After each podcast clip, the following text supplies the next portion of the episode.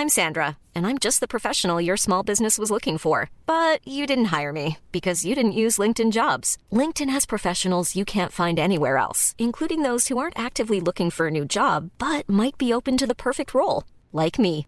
In a given month, over 70% of LinkedIn users don't visit other leading job sites. So if you're not looking on LinkedIn, you'll miss out on great candidates like Sandra. Start hiring professionals like a professional. Post your free job on linkedin.com/people today.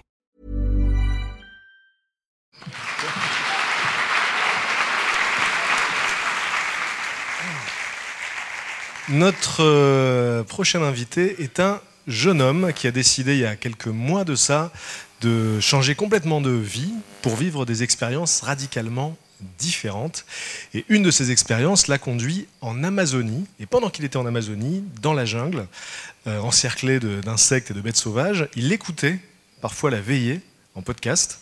Et il imaginait qu'un jour, il serait sur cette scène pour raconter son expérience. Et c'est exactement ce qui va se passer ce soir. Donc merci d'applaudir Roberto.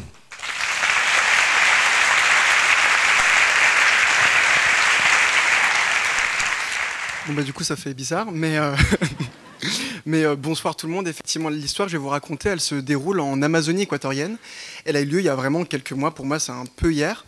Et pour comprendre ce que je faisais là-bas, c'est assez simple. Euh, J'étais euh, journaliste à Paris, mon métier c'est de faire des reportages et j'ai décidé de tout quitter parce que quelque chose clochait pour, euh, pour voir ce qui pouvait se passer si je me soumettais à différents milieux et différents continents. Parmi ça, j'avais un rêve qui était donc l'Amazonie. Et donc c'est là que se déroule cette histoire. Ça fait plusieurs semaines que je vis dans une communauté indigène avec un, de mes meilleurs potes qui est là avec moi. On est là sans argent, rien, coupé de tout. Euh, c'est un principe euh, basique euh, qui nous unit à la communauté, c'est qu'on travaille pour eux et en échange, ils nous logent et nous nourrissent. Alors nous nourrir, c'est un grand mot parce qu'en Amazonie, on ne mange que ce qu'on chasse, pêche et cultive. Et il se trouve qu'on chasse, pêche peu, mais qu'on cultive un peu plus. Donc le repas basique, c'est de la papachina, qui est une sorte de grosse pomme de terre, et de la banane plantain pas cuite. Si vous vous demandez le goût qu'ont la papachina et la banane plantain pas cuite, c'est comme manger du plâtre matin, midi et soir. Et ce truc-là, ça fait qu'on mange pour 1000 calories par jour, on est, on est extrêmement maigrichon, affamé, on est même capable de, parler pendant des heures de, la, couleur, de la taille d'une pizza, tellement on a faim. Et des fois, on fait tomber un bout de bois juste là, et on, sans faire exprès bien sûr, et on, on demande aux enfants qui passent de le ramasser à notre place. Donc ça vous donne une idée de l'état de fatigue dans lequel on est. Et ça, c'est un problème pour nous, mais aussi pour la communauté, parce que depuis un moment, on ne chasse-pêche pas tout court, et donc la communauté a besoin de manger, elle, elle est, on dire, en situation de famine. Et à partir de ce truc-là, on décide de faire une expédition pour aller encore plus loin dans la jungle. Le matin du départ, il faut, faut imaginer que les indigènes vivent dans la jungle depuis toujours, donc ce qui est une expédition pour eux, pour nous, c'est une expédition dans l'expédition de l'expédition. Vu notre état, c'est l'équivalent d'aller dans l'espace. Et le, le matin de ce départ-là, on est chez Diego et Lucia, c'est des amis qu'on s'est fait. Et euh, c'est grâce à eux qu'on survit, c'est grâce à eux qu'on tient le coup. Ils vivent dans la jungle depuis toujours et leur famille depuis des siècles. Et donc, c'est eux qui nous donnent des tips et des conseils euh, la plupart du temps pour survivre. Et ce jour-là, Lucia, qui fera pas partie de cette aventure, elle nous dit que elle a elle aussi fait la même expédition il y a quelques temps et elle nous parle du fait qu'elle a cru mourir de, de- la peur des jaguars, des tarentules et des serpents. Et aussi fou que ça puisse paraître, ça nous choque pas tant que ça à ce moment-là de l'histoire parce que bah, les jaguars, on connaissait la très faible probabilité d'en voir, même si on avait déjà vu des empreintes. Les serpents, bah, si vous faites mordre, il faut aller à l'hôpital le plus proche, mais il n'y a pas d'hôpital le plus proche. Et les tarentules, elles, envahissaient notre cabane au quotidien, donc on avait appris à vivre comme ça au milieu des insectes, et dont les insectes qui peuvent euh, vous faire un peu mal. Et donc, on se dit avec mon pote, niveau de garantie de survie, c'est pas ouf, mais entre reprendre le métro parisien et crever en Amazonie, la, la seconde option est largement moins désagréable. Donc euh, finalement, on se dit qu'on va, va partir. Donc euh, on est full équipé, on a une carabine, une, machette, une moustiquaire, quelques rations d'eau euh, préalablement bouillies pour éviter les infections. Et on rejoint les gens qui vont faire partie de cette aventure avec nous. Il y a Diego, bien sûr, qui est, qui est notre acolyte. Il y a mon pote, il y a deux mecs, deux meufs et deux enfants de 10 ans. Qui oserait envoyer deux enfants de 10 ans à la mort? Qui oserait envoyer ces deux enfants de 10 ans à la mort? Ça ne peut que bien se passer finalement. Et là, on voit que les enfants, ils ont eux aussi des carabines et des grandes lames comme ça. Donc on va peut-être arrêter de prévoir ce qui peut se passer. Et la première étape de ce périple, elle consiste à aller chez un mec qui s'appelle Jumandi, Alors évidemment, le nom nous fait rire et personne ne comprend pourquoi. Et en fait, Jumanji, c'est un ermite qui vit dans la jungle. Il fait pousser ses plantes d'ayahuasca et il fait chier absolument personne. Et Jumanji, il a un truc qui nous intéresse fort, c'est qu'en fait, dans ces terres, il a des plantes vénéneuses qui, une fois plongées dans l'eau, servent à produire du poison. Ce même poison sert à tuer des petits poissons, qui servent ensuite à pêcher de plus gros poissons. Et l'Amazonie, ce n'est que ça. C'est des quêtes de jeux vidéo, où vous faites une action qui en entraîne une autre, qui en entraîne une autre. Et pendant qu'on déterre ces plantes vénéneuses, il y a euh, les enfants de 10 ans qui nous envoient des asticots sur la tête. Et rappelez-vous qu'on est des maigrichons affamés et qu'on a la force de faire absolument rien, donc on se laisse faire. Et je peux vous jurer que vous réfléchissez à vos, à, vos choix de vie quand vous faites harceler par des enfants qui ont 14 ans de moins que vous, qui vous lancent des asticots, que vous faites rien, et que vous vous dites que bah, vous pourriez les manger, les asticots aussi, euh, tellement vous avez faim.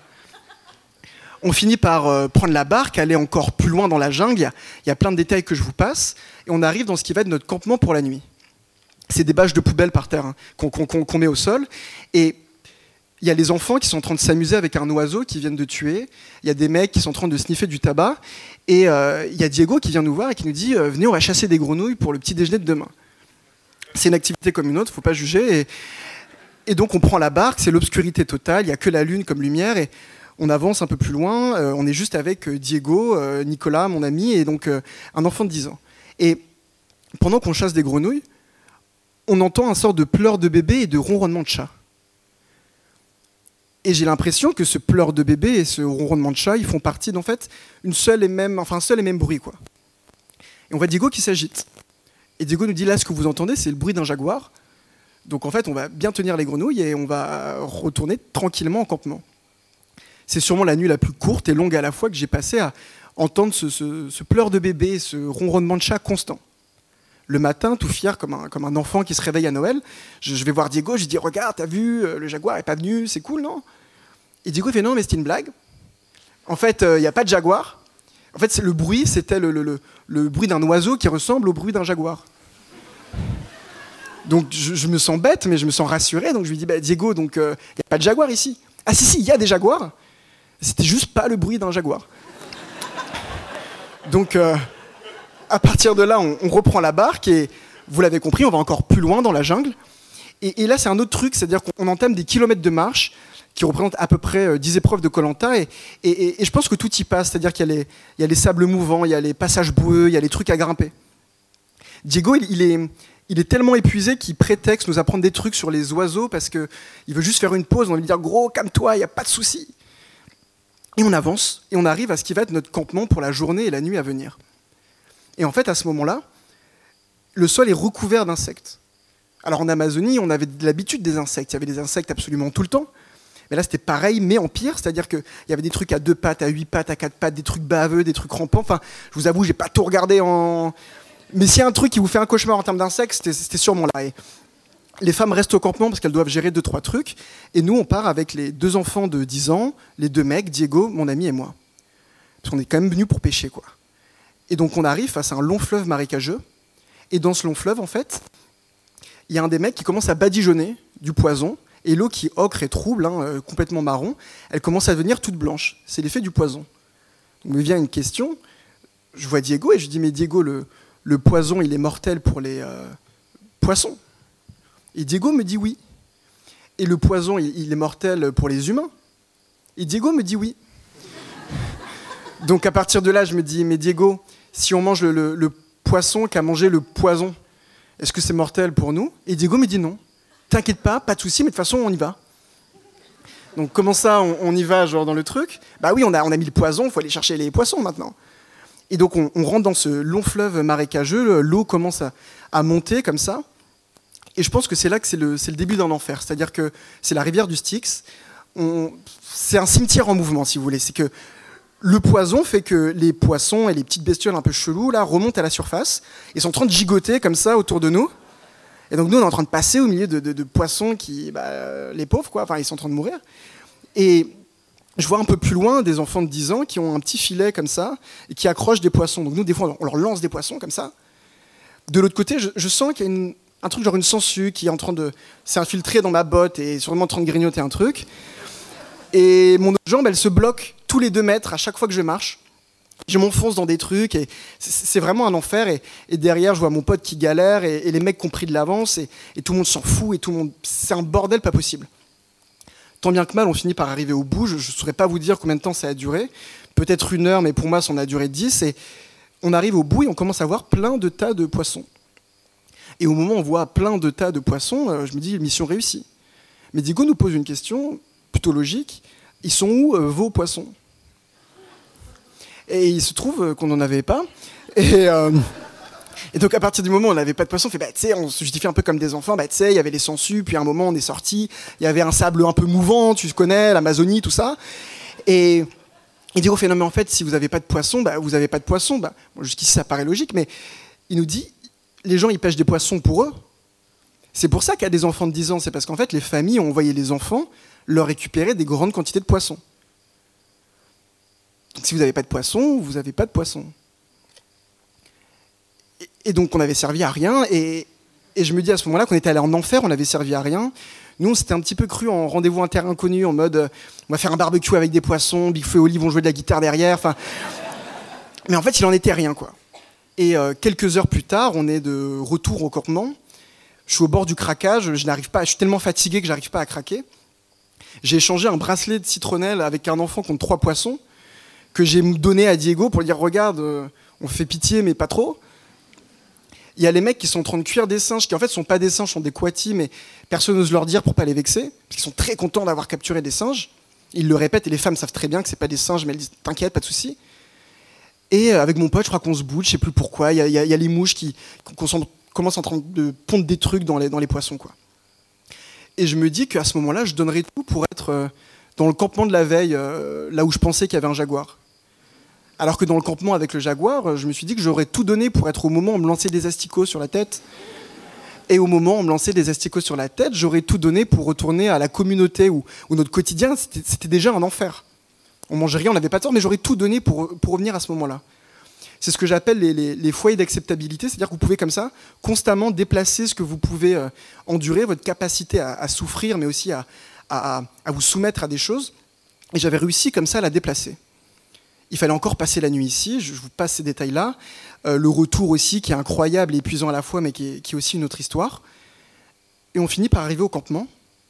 Et là, euh, donc le campement de base, la communauté où vivait tout le monde, on avait réussi, enfin nous pas trop, mais euh, les gens avaient quand même réussi à, ramener les poissons et donc la communauté allait pouvoir manger. Il y a Diego qui a ces deux gros sacs comme ça remplis de poissons. Il les lâche et il souffle tout ça juste pour manger.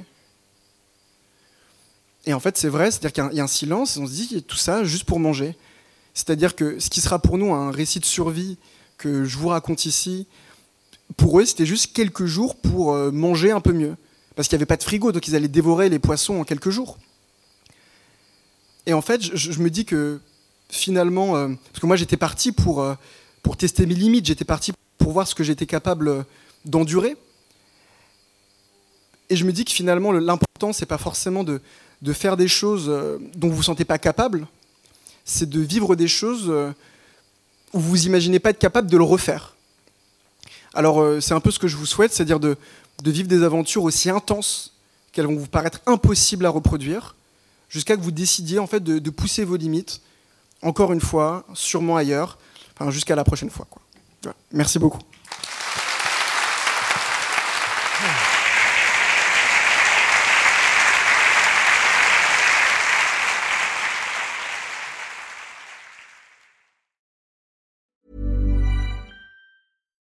When we're on a budget, we still deserve nice things.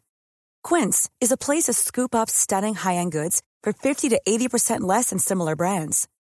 They have buttery soft cashmere sweaters starting at $50, luxurious Italian leather bags, and so much more.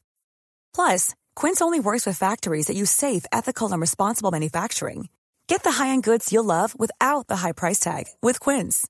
Go to quince.com/style for free shipping and 365-day returns.